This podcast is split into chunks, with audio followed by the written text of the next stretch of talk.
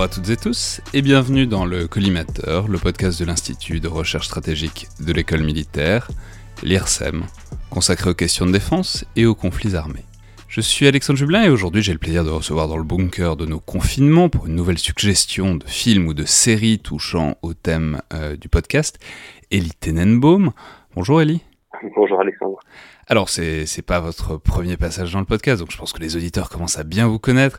Vous êtes chercheur au Centre des études de sécurité de l'IFRI, l'Institut français des relations internationales, où vous coordonnez le laboratoire de recherche euh, sur la défense. Et on a donc le plaisir de vous avoir au téléphone pour parler d'un film qui recoupe d'ailleurs euh, dans une certaine mesure vos thèmes de recherche, puisque euh, je rappelle que vous avez travaillé sur l'histoire de la guerre irrégulière au XXe siècle, recherches qui sont d'ailleurs devenues un livre, Partisans et Centurions, auquel on avait consacré un des premiers épisodes euh, du podcast. Alors ce film que vous nous conseillez et que vous soulignez à notre attention, c'est euh, La bataille d'Alger de Gillo Pontecorvo, film euh, italien, enfin algéro-italien, réalisé en tout cas par un réalisateur italien, et ce qui n'était pas tout à fait anodin, on va en reparler, sorti en 1966, qui raconte les événements et la lutte, disons, entre le FLN, le Front de Libération Nationale, et l'armée française à Alger au milieu des années 50. Alors c'est évidemment un film engagé qui montre toute la violence de la lutte anticoloniale et de la répression française au sein de la ville d'Alger, qui s'inscrit dans un contexte politique précis, mais je, vais vous laisser en parler, et je vais vous laisser surtout nous dire pourquoi il mérite donc à votre avis, un visionnage pendant ces longues journées de confinement euh, qui nous occupent Je signale au passage qu'il est disponible à la demande sur la très bonne plateforme La Cinétech. Alors, pourquoi revoir la bataille d'Alger? Je dirais parce que c'est, un film vigogne qui euh, est à la fois euh, un document témoin, un document euh, de, de quasi-propagande ou pensée comme euh, par euh, le jeune État FLN, puisque le film a été réalisé en 1965-1966, à un moment où l'Algérie voulait se poser en, mec de la guerre révolutionnaire euh, à, travers le monde. Hein. C'est peu de temps après euh, que euh, Che Guevara et, un moment où, le prestige du FLN est, très important. Et, et l'Algérie voulait avoir un grand film de guérilla pour montrer euh, cette, euh, voilà la victoire qu'elle estimait avoir remportée sur euh, sur la France. Donc c'est un document de propagande qui, de ce point de vue-là, a un intérêt euh, historiographique, mais c'est aussi euh, un, un, grand film inspiré par le néo-réalisme italien et qui a cette distance justement par rapport au, au, film de propagande classique, puisque il y a un certain nombre de, de, points de vue qui sont adoptés par le cinéaste italien, qui n'est pas un cinéaste voilà algérien entièrement euh, à la à la solde du régime, notamment la manière dont il le portrait de la contre-insurrection française ou euh, de la guerre euh, contre-révolutionnaire menée par la France à travers le portrait d'un euh, officier français ancien d'Indochine, ancien résistant, déporté, qui donc qui, qui, est une figure un petit peu mélangée de, de différents de différentes personnalités historiques. On pense à Massu, on pense à Bijard, oui, on va rappeler que tout, ça est évidemment une transposition de choses qui sont vraiment passées. C'est-à-dire, c'est l'intervention des parachutistes français à Alger qui mène, euh, disons, la, contre-insurrection en milieu urbain, qui est évidemment particulièrement difficile. Et tout, le film tourne autour de ça, tourne autour du fait de, cette espèce de dédale qui est la Casbah d'Alger et toutes les, les potentialités qu'ont les, les, disons, les, révoltés euh, algériens à se cacher euh, au milieu de la population et dans la Casbah et disons les, les, manières de plus en plus brutales et de plus en plus euh, disons explosives au sens propre que euh, l'armée française va, va mener, euh, va adopter. Quoi. absolument. Maintenant, c'est pas uniquement justement ce, ce qui est intéressant, c'est que ça pourrait être uniquement un film à charge contre le colonialisme français. C'est pas le cas. C'est vraiment un film euh, où euh, le réalisateur s'intéresse à la spirale euh, de la violence, du terrorisme, du contre-terrorisme. Et d'ailleurs, initialement, Gillo Pontecorvo et son scénariste avaient prévu de faire un film sur les parachutistes français. Donc il a retourné un petit peu la perspective parce qu'il y a eu un intérêt de la part de Yassef Saadi, qui est un ancien du FLN, pour produire un film sur euh, les héros du FLN, mais quand même il reste quelque chose du, premier projet qui s'appelait Para, euh, et donc on a cette espèce de face à face, Et donc on voit euh, les attentats menés par le FLN à partir de l'été 1956 à Alger, euh, jusqu'à effectivement le transfert de pouvoir en janvier 1957 avec les parachutistes de la, de la 10e division parachutiste qui, qui prennent le contrôle et les, et les missions de police à Alger même, et ensuite toute la, la menée du contre-terrorisme avec l'importance du renseignement, évidemment la question de la torture qui est montrée pour la première fois au cinéma à cette époque-là euh, et sans, euh, sans, sans dramaturgie euh, euh excessive d'une certaine manière. Il y a, y a ce côté néo-réaliste qui en qui, qui en fait un portrait un petit peu clinique justement et donc euh, et donc un film qui est intéressant. Et de fait il est aussi intéressant effectivement c'est un film qui est très violent enfin qui, qui, est très violent. Alors effectivement vous le dites c'est le néo-réalisme italien. C'est très c'est très daté. Enfin c'est moi en le revoyant je me suis dit c'est vraiment un film des années 60 ça, ça apparaît tout de suite. Mais parce que il y a la post-synchronisation enfin les, les, les, dialogues qui sont faits en, studio après. Enfin bon, ça, on, on peut pas se tromper sur quand ce film est fait mais en fait, la dramaturgie interne, effectivement, vous le dites très bien, c'est la spirale de la violence. C'est-à-dire, tout le monde est méchant et tout le monde est. Enfin, c'est vraiment les événements qui, les uns s'entraînent les autres et la violence qui croît insensiblement. Et effectivement, ça passe pas du tout euh, sous silence. La, très grande violence et le côté complètement indiscriminé aussi des attentats euh, du FLN euh, pendant, pendant, enfin, pendant toute la période, quoi ce qui a été reproché au réalisateur d'ailleurs d'avoir montré notamment l'attentat du Milk Bar euh, au mois de 1956 qui a, qui a coûté la vie euh, euh, à, à, un certain nombre de Français et, et, et qui, a, qui, a, notamment fait de, de, nombreux blessés chez les, chez les enfants qui, qui euh, euh, étaient aux, aux, alentours. Et Ponte Corvo a tenu à le montrer et à filmer voilà des, des enfants victimes de, de, de, la bombe euh, de manière assez crue et, la gauche et l'extrême gauche et, et, une partie des voilà de, des anciens pro FLN ont reproché au réalisateur d'avoir montré de manière trop crue cette violence révolutionnaire.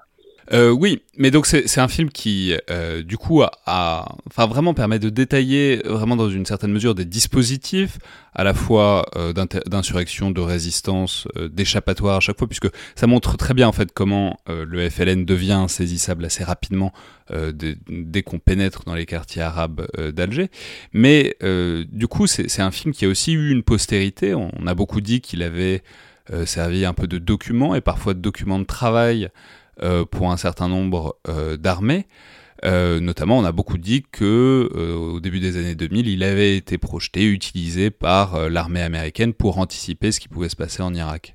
Oui, alors effectivement, il y a eu un, peu une forme de fantasme autour de, l'influence supposée de ce film à partir de 2003, ce qui lui a valu d'ailleurs d'être reprojeté au Festival de Cannes en 2004 parce que euh, on estimait que le film disait quelque chose de notre époque, du, du, conflit irakien, de la guerre contre le terrorisme post post 2001. Il se trouve effectivement que, que la direction des opérations spéciales du Pentagone en août 2003, donc euh, trois mois après la chute de Bagdad, euh, a organisé une projection de ce film euh, au Pentagone avec voilà une, une, une, invitation qui disait finalement venez voir ce film pour regarder comment on lutte contre le terrorisme, mais comment on peut aussi perdre une guerre contre le terrorisme avec cette phrase très prophétique d'une certaine manière sur le tract d'invitation, comment obtenir un succès tactique et un échec stratégique.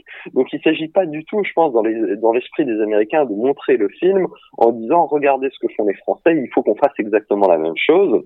Oui, parce qu'on va préciser que, que c'est pas, c'est pas, c'est évidemment un film euh, quand même malgré tout anticolonialiste et qui montre, enfin globalement l'armée française qui fait sauter la moitié de la Casbah, euh, qui torture à tour de bras et qui finit quand même par échouer puisque le film se termine sur euh, les, les révoltes du début des années 60 jusqu'à l'indépendance.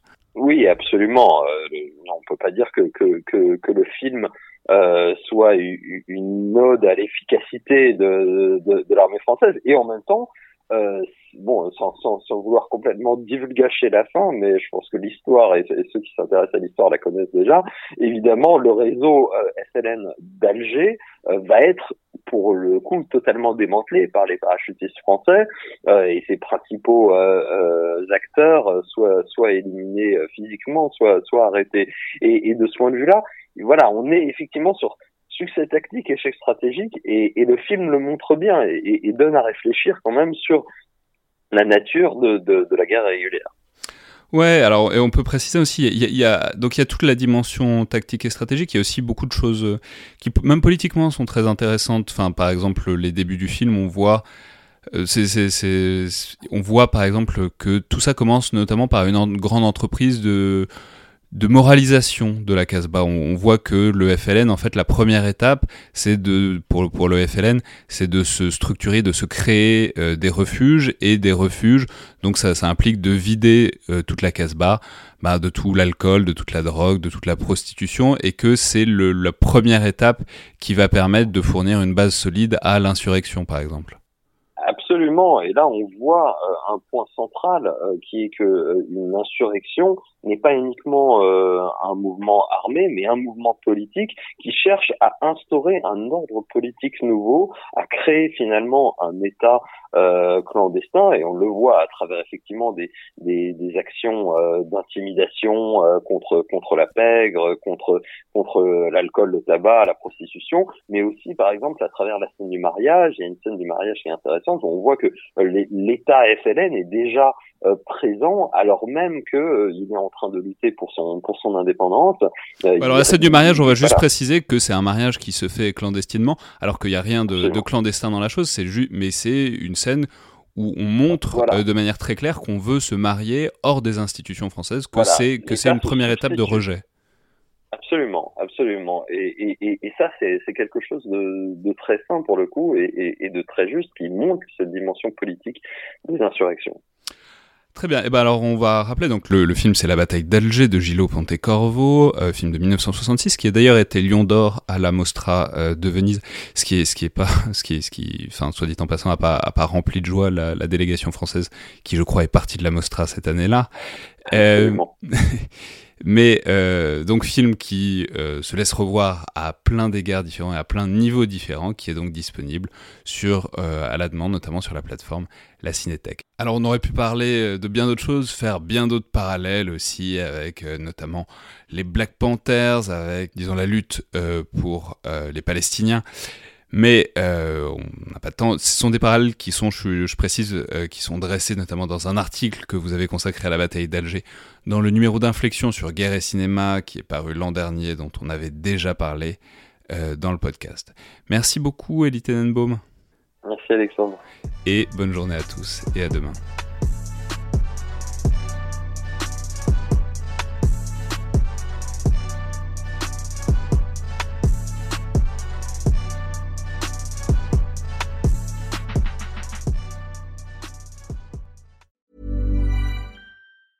Planning for your next trip? Elevate your travel style with Quince. Quince has all the jet setting essentials you'll want for your next getaway, like European linen, premium luggage options, buttery soft Italian leather bags, and so much more. And is all priced at 50 to 80% less than similar brands. Plus, Quince only works with factories that use safe and ethical manufacturing practices. Pack your bags with high-quality essentials you'll be wearing for vacations to come with Quince. Go to quince.com slash pack for free shipping and 365-day returns.